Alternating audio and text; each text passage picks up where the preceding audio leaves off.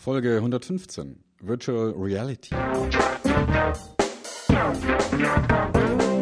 Willkommen bei Fucking Glory, dem Business Podcast, der kein Blatt vor den Mund nimmt. Martin Puscher und Stefan Heinrich sind ihre Gastgeber. Provokateure und vielleicht auch ein kleines bisschen die Helden des modernen Geschäftserfolges. Freuen Sie sich auf Ideen, Geschichten, Vorwürfe, Misserfolge und Erkenntnisse aus der Praxis. Los geht's! Virtuell oder real? Unser Gehirn kann das ab einem gewissen Zeitpunkt nicht mehr unterscheiden. Was wir uns vorstellen, ist für unser Gehirn fast so real wie die Realität. Zwischen Träumen und der Realität liegt die virtuelle Realität. Und wie es aussieht, wandert die Qualität der verfügbaren Technik immer näher zur Realität. Was das für unser Business bedeutet, besprechen wir jetzt. Martin, bist du da oder sehe ich nur ein Bild von dir? Bist du verfügbar? Bist du anwesend oder werde ich von deiner Erscheinung nur geblendet? Ich habe einen Avatar geschickt, weil ich habe mir sagen lassen, das ist jetzt modern. Man tritt nicht mehr selber auf, sondern man schickt einfach nur Avatare. Die können so aussehen wie ich, die können vielleicht manchmal auch so sprechen wie ich, aber das sind nicht wirklich, ich sag mal, meine Gene, mein Äußeres, sondern das ist eigentlich gut programmiert. Hm. Mann, müssen wir uns damit jetzt echt abfinden, dass es gar nicht mehr wirklich ist, was da ist?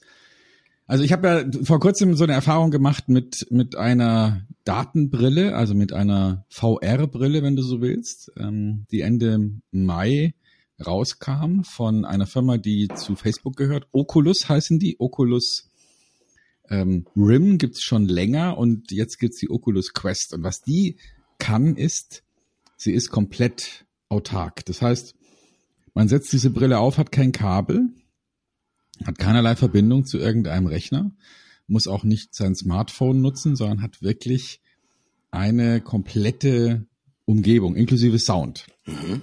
Und ähm, meine Erfahrung war, dass man so ungefähr nach drei bis fünf Minuten in dieser künstlichen Welt ankommt und dann das Gehirn sozusagen so viel Transferleistung liefert, dass man tatsächlich das Gefühl hat, man ist in dieser Welt. Das Verrückte ist, man hat zwei so Handles in der Hand, also man hat so Griffe in der Hand, die man, wo man mit Zeigefinger, mit Mittelfinger und mit dem Daumen Bewegungen macht. Und dieses Ding erkennt, welche Bewegungen man macht. Das heißt, man sieht vor seinen künstlichen Augen, also in der virtuellen Realität sieht man, wie sich die Hände bewegen, aber die Hände sind nicht die eigenen Hände, sondern da habe ich da einen Handschuh an oder irgendwelche Roboterhände und die bewegen sich genauso, wie meine Hände sich bewegen. Im Raum und auch die einzelnen Finger. Und das ist schon interessant, wie schnell das Gehirn das adaptiert. Man kann dann wirklich zugreifen, Dinge nehmen, Dinge werfen, ähm, boxen, hm. Ping-Pong spielen, kegeln und das wirklich mit der, mit dem kompletten Körper. Und das ist schon interessant, wie schnell das Gehirn erkennt, okay, ich habe jetzt hier eine neue Realität und da drin bewege ich mich jetzt. Interessant ist natürlich, ist mal all diejenigen, die vielleicht Playstation-Erfahrung haben, auch das war jetzt nicht virtuelle Realität, sondern da standen sie ja im Prinzip ist mal vorm Bildschirm und haben natürlich das Racing-Gefühl gehabt oder haben auch letztendlich Tennis gespielt, die ganzen unterschiedlichen Dinge, die man dann auch tatsächlich spielen konnte und sind dann natürlich auch ein Stück weit in diese neue Realität eingesunken, haben also wirklich das Gefühl gehabt, dass sie hier mit ihrem ja, Racer unterwegs waren oder wirklich Tenniscourt auf dem Tenniscourt gestanden haben. Aber die Qualität, die du jetzt ansprichst, das ist ja nochmal eine neue. Das bedeutet, ich habe ja kein reales Umfeld mehr, sondern mit Hilfe der Datenbrille, die ich mir aufsetze, und das ist ja nicht nur eine Datenbrille, ich würde mal sagen, das ist eine Realitätsverschiebungsbrille, ich will sie mal so äh, nennen, ja, dass man halt hier wirklich in einem komplett künstlichen Umfeld selbst unterwegs ist. Ich weiß nicht, ob du dich mhm. noch dran erinnern kannst, es gab vor einigen Jahren mal einen riesengroßen Hype um das sogenannte, ähm, ich weiß nicht, ob das Spiel war, äh, Second Life, so hieß das, mhm, wo man sich genau. einen Avatar bauen konnte, man konnte Inseln kaufen, das war mal eine Zeit lang war es ein riesengroßer Hype.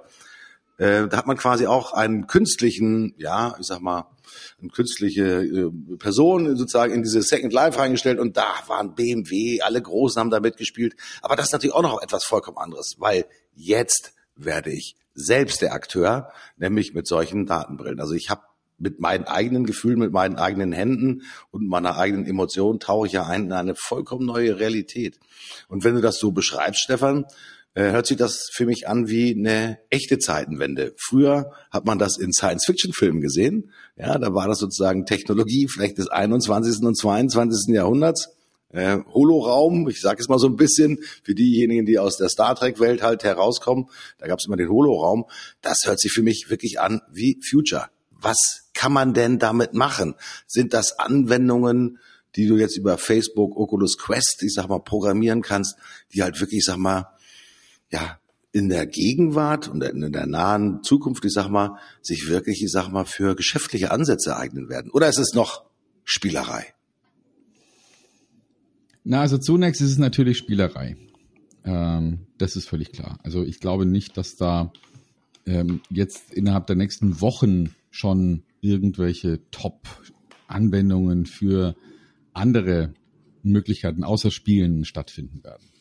Aber das gibt's ja erst seit Ende Mai 2019 und das wird natürlich schnell gehen, dass andere Ideen kommen. Ich weiß von einem Startup, die sich damit beschäftigen, virtuelle Realitäten für Rhetoriktrainings herzustellen. Mhm. Also das heißt, die ermöglichen dann dem Rhetoriktrainer, den Schüler in eine beliebige Vortragssituation hineinzustellen. Das heißt, du stellst den Schüler auf die Bühne, setzt ihm die Brille auf und definierst dann, ist es jetzt ein Saal mit 30 oder ein Saal mit 3000 Wahnsinn. Zuhörern. Und der Rhetoriktrainer kann dann, abhängig von dem Verhalten des Schülers, sozusagen das Publikum reagieren lassen. Klatschen, aufstehen und weggehen. ähm, kann alles machen, ja, um, um sozusagen da eine, eine, eine Realität für diesen einen Menschen in diesem Moment entstehen zu lassen. Mhm. Äh, ich weiß das, weil ich auch mit denen in Kontakt bin. Ich überlege nämlich gerade, wie man zwei typische Szenen aus einem Verkaufstraining möglicherweise simulieren kann, nämlich ein klassisches Kundengespräch. Da haben wir in der, in der klassischen Rollenspielsituation immer das Problem, dass der Proband sagt, na ja, das ist ja gar nicht real, weil hier sitzen ja noch zehn Leute um mich rum und beobachten mich und der Trainer und, und in, im richtigen Leben bin ich ja ganz anders. Also setzt man ihm eine Brille auf, setzt ihm gegenüber einen oder zwei Personen, die er sich vielleicht sogar aussuchen kann. Mhm. Soll es ein Herr sein oder eine Dame, sonst zwei oder drei Leute sein. Und er fängt an, mit denen ein Verkaufsgespräch zu führen und die Reaktionen dieser Personen werden live vom Trainer gesteuert. Also auch die Antworten kommen von dort. Und der Proband hat dann in diesem Moment ein extrem realitätsnahes Gefühl. Wahnsinn. Und das sind ja Dinge, die sind jetzt schon möglich, Stefan. Und das bedeutet mhm. natürlich, das, was möglich ist, wird natürlich von den findigen Innovatoren aufgenommen und natürlich auch in Anführungsstrichen ausprobiert. Ja, ja. und äh, die Situation, die du jetzt gerade beschrieben hast, das ist zumindest ein Szenario, das dir natürlich persönlich sehr nah ist, natürlich als erfolgreicher Trainer, aber natürlich auch auf der anderen Seite die Applikationsentwickler natürlich auch die Ideen haben müssen, wo gibt es denn zukünftig einen Markt? Weil gerade in diesem Trainingsmarkt, den du beschrieben hast, äh, der ja nicht klein ist, dieser Markt, kann ich mir natürlich vorstellen, dass viele Menschen sagen, die Trainingswirkung zu erhöhen mit Hilfe von ja Virtual Reality, wenn ich da noch mehr Prozente rauskitzel, auch bei dem Geld, das ich vielleicht aufwende, das gibt dann halt wirklich dann den besonderen Mehrwert.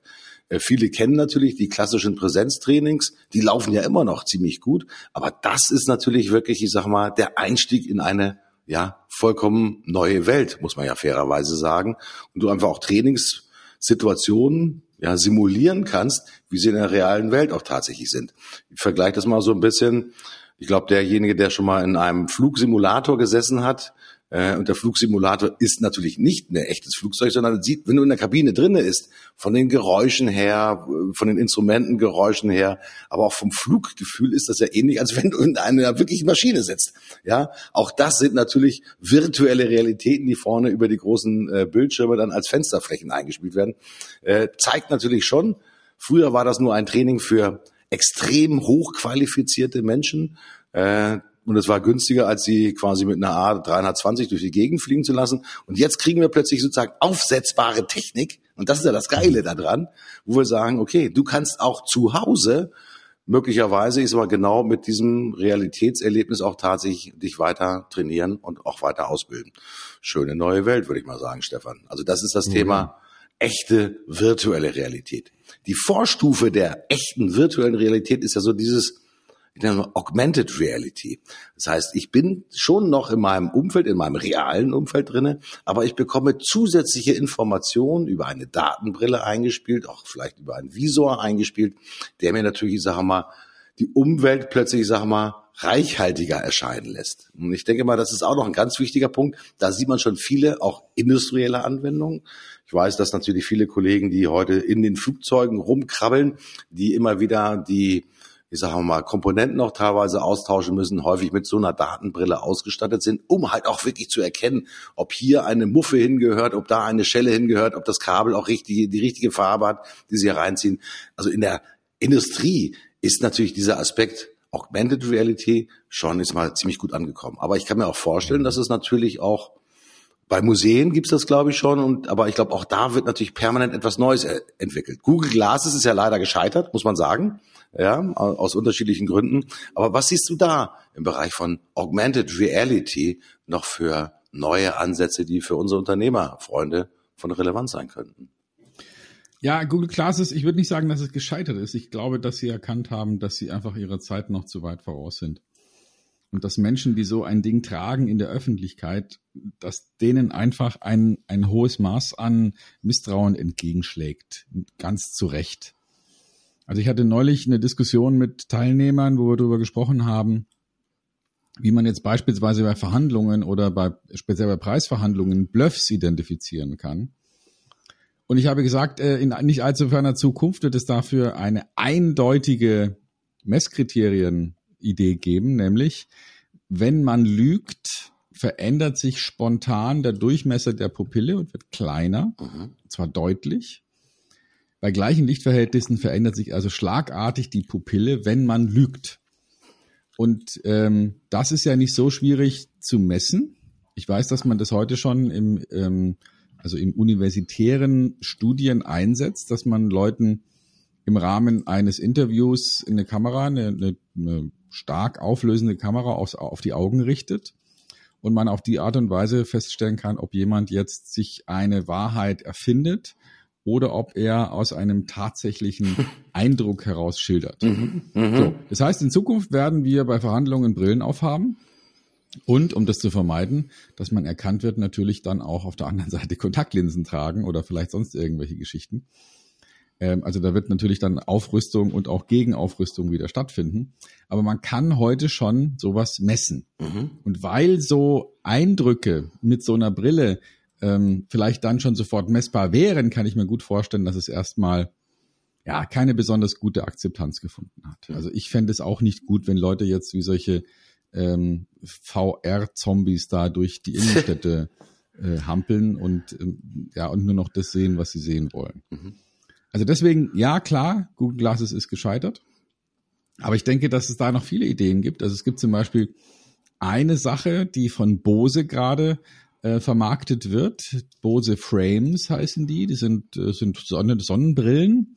Da kann man sich dann als Brillenträger, wenn man möchte, auch noch optische Gläser einsetzen lassen. Und die haben ein erstaunliches Klangbild. Also Bose ist ja nun wirklich mhm. ein Weltmeister, was das Thema ähm, Klang und Noise Reduction und solche Dinge angeht. Und du setzt diese Brille auf und hast ähm, ein Klangerlebnis, das kann man sich nicht vorstellen beim Telefonieren, beim Musikhören, obwohl du nichts in den Ohren hast. Hm.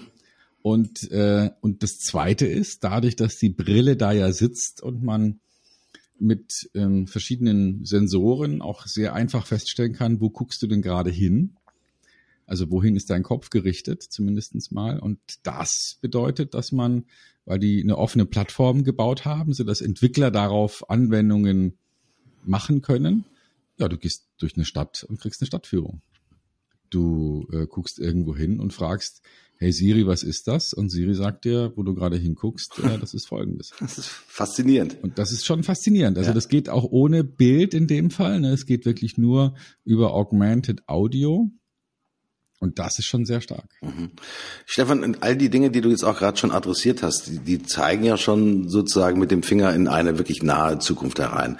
Dass es natürlich findige Entwickler gibt, die natürlich ist mal aufgrund der gestiegenen Rechenpower und der weiteren Miniaturisierung letztendlich von Chips und auch von Rechengeschwindigkeit sowas natürlich heute erst möglich machen können. Ich mal, vor zehn Jahren wären das wahrscheinlich noch außergewöhnlich klobige Brillen gewesen, weil die Chips ganz einfach, ich sag mal, noch nicht so weit miniaturisiert waren, um wirklich auch die Power auch tatsächlich herzustellen werden. Am Ende des Tages geht es natürlich darum, dass wir zwei Dinge haben müssen. Wir müssen Rechenpower haben, das ist ganz wichtig.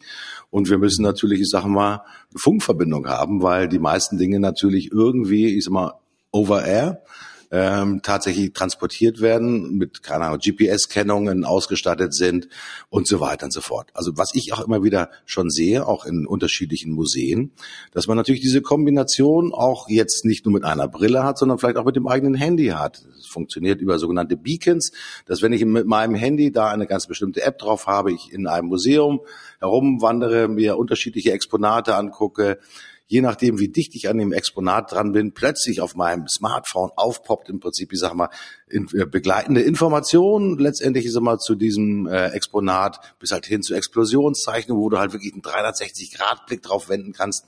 Ich habe vor kurzem da einen findigen Entwickler in Berlin kennengelernt, eine kleine Company mit zehn Leuten, aber die sagen, super geil. Die Museen stehen da drauf, weil natürlich auch einfach dieser Druck natürlich auch bei den Museen da ist, ich sag mal, mehr Entertainment natürlich auch zu bringen, ich sag mal, und auch etwas Neues zu bringen wenngleich da die öffentliche Hand meistens äh, verhindert, dass diese Projekte schnell umgesetzt werden, sondern das dauert dann in der Regel wahnsinnig lang. Aber wir sehen natürlich, dass wenn du heute an der Spitze sein willst, sei es Museum, sei das Persönlichkeit, sei es Unternehmen, du natürlich nicht mehr auf die modernen Technologien verzichten kannst, weil letztendlich, so habe ich das verstanden, Stefan, das treibt letztendlich auch das Business ganz maßgeblich voran.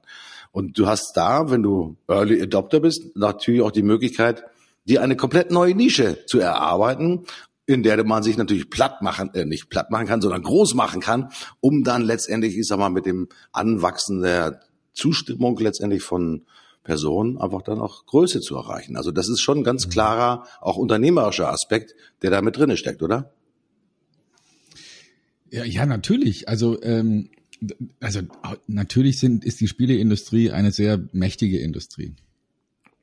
Aber darüber hinaus muss es natürlich noch andere Dinge geben, wie man so ein Ding äh, sinnvoll anwenden kann. Und du wirst sehen, da, da wird es für all diese Formate, wird es jede Menge gute, clevere Applikationen geben, weil das, was nicht funktioniert, das setzt sich nicht durch. Was nur eine Nische adressiert, ja, meine Güte, das wird sich nicht durchsetzen. Insofern, ich behaupte, dass solche Plattformen, das sind ja heute fast keine Produkte mehr, sondern eher Plattformen, mhm. die es ermöglichen, bestimmte Dinge zu tun. Also sowohl jetzt die, die Brille von, von Bose, die sich eher auf Audio stützt, als auch die Brille von, von Oculus beziehungsweise Facebook, die so ein in sich abgeschlossenes VR-Erlebnis ermöglicht. Das sind Plattformen, auf denen jeder, wenn er will, weitere Dinge entwickeln kann. Und ich kann mir das sehr gut vorstellen, dass es im Bereich Aus- und Weiterbildung, mhm. ähm, im Bereich Reisen, also warum nicht jemand, der eine Reise machen will, dann schon mal ähm, ja per Brille durch die durch die afrikanische Steppe schicken und ihm schon mal zeigen, wie das aussehen wird, wenn so ein Elefant vor einem steht. Ja, ich könnte mir vorstellen, dass das, dass da Leute sagen, also manche werden sagen, okay, jetzt brauche ich es in Realität nicht mehr, vielen Dank. Aber andere werden sagen, ach, das will ich unbedingt mal live erleben. Hm, äh, für diejenigen, die kein reales Bild davon haben, guckt euch den Film Total Recall an. Äh, hm. Das war in der ersten Version mit Arnold Schwarzenegger, nämlich die Reise zum Mars wo bis zum Ende des Films nicht ganz klar war, ist er jetzt sozusagen in einer virtuellen Realität tatsächlich gefangen, ja, oder ist er in der realen Welt? Ähm, in dem Fall war es natürlich ein wunderschöner Kinofilm. Da gab es noch mal eine Neu äh, Erscheinung dazu. Aber das zeigt natürlich schon, wo die Reise auch tatsächlich hingehen kann, dass man sich zurückzieht und halt wirklich virtuelle Reiseerlebnisse haben kann und auch wirklich so, wie du es beschrieben hast mit dem Facebook Oculus Quest, man auch wirklich das Gefühl hat, man kann die Dinge anfassen, also auch durch die Rückmeldung, also taktile und äh, Rückmeldung auch tatsächlich zu haben, wirklich das Empfinden zu haben, mit einer realen Welt auch tatsächlich zu sein, was natürlich wirklich brachial geil ist. Stefan, lass mich eine Frage noch stellen zum Thema auch, wer bestimmt diese Entwicklung? Wir wissen ja, in, in Deutschland kommt dieser Aspekt von Augmented Reality und Virtual Reality sehr stark auch aus der industriellen Welt. Liegt vielleicht so ein bisschen an der Ingenieurhaftigkeit, letztendlich ist immer der Deutschen. Ich kann mir vorstellen, dass sowohl Chinesen als auch Amerikaner natürlich, ich sag mal, vollkommen anders mit solchen Themen auch tatsächlich umgehen. Die Amerikaner eher hm, ich sag mal, experimentierfreudig, natürlich auch eine sehr starke Spieleindustrie, die natürlich vieles nach vorne bringen will. Die Chinesen haben vielleicht andere Ideen, vielleicht kommt da eher so der Aspekt aus dem Thema, weiß ich nicht, Sicherheit und Kontrolle. Wo schätzt du denn eigentlich sozusagen für unsere ja, Marketiers, für unsere Unternehmer, auf welche Entwicklung sollte man ganz besonders achten? Sind das die industriellen Entwicklungen, sind es die Spieleaspekte? Wo glaubst du, kommen sozusagen die größten Trends her, die wir ja hier im europäischen Raum am stärksten einsetzen können? Hm, tja, die Trends. Also ich glaube, dass, dass es äh, da, wo, wo Geld zu verdienen ist, wird natürlich am schnellsten was passieren. Mhm. Und ja, die Games-Industrie ist inzwischen ähnlich groß wie, wie so manche andere Unterhaltungsindustrie. Aber ich denke, dass doch deutlich mehr Business im Bereich, ich sag mal, clevere Alltagsanwendungen zu finden sein wird. Mhm. Und man Menschen dabei hilft, eine, eine digitale Realität in die persönliche Realität mit reinzuholen. Mhm. Und wir sind selber diejenigen, die gestalten dürfen, ob das jetzt irgendeine Art von Utopie oder Dystopie wird. Ja, also sind wir dann alle nur noch robotergesteuerte Zombies, die durch die Gegend laufen?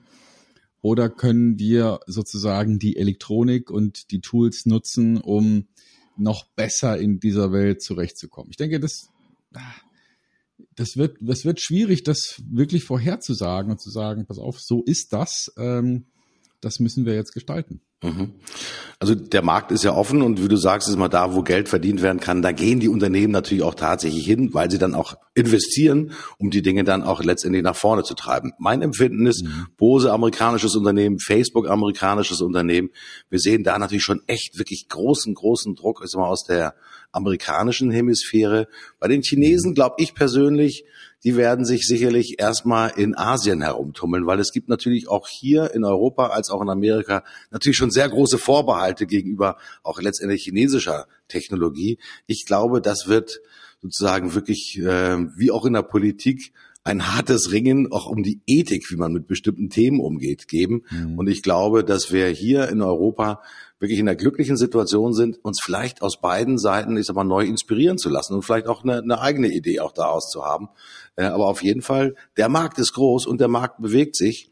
Und ich bin schon der felsenfesten Überzeugung, dass wir holographische Elemente auch in Zukunft sehen werden. Ich habe vor kurzem gelesen, dass es äh, zumindest aus den Labors die ersten Smartphones mit holographischen Aspekten gibt, also wo du quasi dann dein äh, Smartphone auf der Hand einfach ausstreckst und dann quasi wie durch Zauberei aus diesem Handy heraus Hologramme wachsen. Ja, das ist ja dann sozusagen diese Mischung auch von echter Realität und, und Virtual Reality. Und äh, mhm. ich glaube, dieser Zug beschleunigt sich ganz dramatisch. Wir denken ja immer, in der Vergangenheit hat sich alles mehr oder weniger linear entwickelt.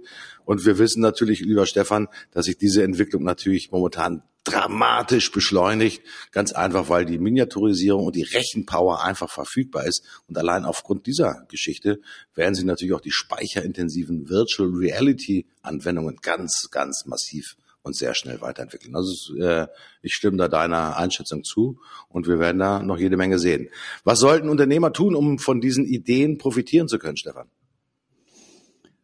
Also auf jeden Fall mal einfach Erfahrungen damit machen. Ja, wir sind ja jetzt hier in einem Bereich von äh, Investitionen, die die machbar sind. Also so eine VR-Brille kostet ja jetzt nicht mehr 1000 D, sondern zum Beispiel die Oculus Quest, ähm, die geht los bei 450 Euro mhm. Und ist am nächsten Tag da. Also das muss man einfach mal erlebt haben und und und selbst Erfahrungen damit gemacht haben, um vielleicht auch eigene Ideen zu entwickeln was kann ich denn mit meinem Unternehmen damit anfangen? Bei den bei der Mitarbeiterausbildung, bei äh, der Idee, Produkte zu entwickeln, vielleicht ähm, um Kunden zu begeistern. Also da kann man sich einfach mal selber ein Bild davon machen. Mhm. Und zum, und zum Beispiel auch die, die, ähm, die Sonnenbrille von Bose, da reden wir auch über einen Betrag von 230 Euro, glaube ich. Also das ist jetzt auch nichts, wo man sagt, ja, das kann ich mir nicht leisten oder da müssen wir nochmal abwarten. Mhm. Das sind Dinge, die kann man sich jetzt anschauen und jetzt Erfahrungen damit sammeln und, und dann sofort rausfinden, hey, Moment mal, was ist denn da jetzt äh, für uns drin? Was, äh, was können wir denn damit anfangen? Und ich denke mal, wenn man, wenn man selbst die Erfahrung macht, dann wird man ganz schnell erkennen, welche Möglichkeiten da drin stecken. Und deswegen kann ich jedem nur empfehlen, einfach mal loslegen, Erfahrungen machen und äh, ja, und rausfinden, wie funktioniert es. Mhm. Stefan, großes Thema und ich glaube, oder ich hoffe zumindest, dass wir ein bisschen Inspiration mit reingegeben haben, um sich damit zu mhm. beschäftigen. Äh, kleiner Seitenschlenker im Bereich der Film- und Videomacher sind natürlich auch das Thema sogenannter Videobrillen, waren eine Zeit lang als sogenannte Spionagebrillen verschrien. Auch da ist natürlich die Technologie wahnsinnig ja am Voranschreiten und diese Point-of-View-Gedanke. Also ich sehe etwas und ich zeichne es schon in höchster Videoqualität auf, wird natürlich auch sozusagen wirklich die ja, das Genre des Fernsehmachens, des Videomachens natürlich auch revolutionieren, muss man ganz klar sagen. Mhm. Und das hängt alles natürlich mit dem Thema Miniaturisierung, mit dem Thema Rechenpower zusammen.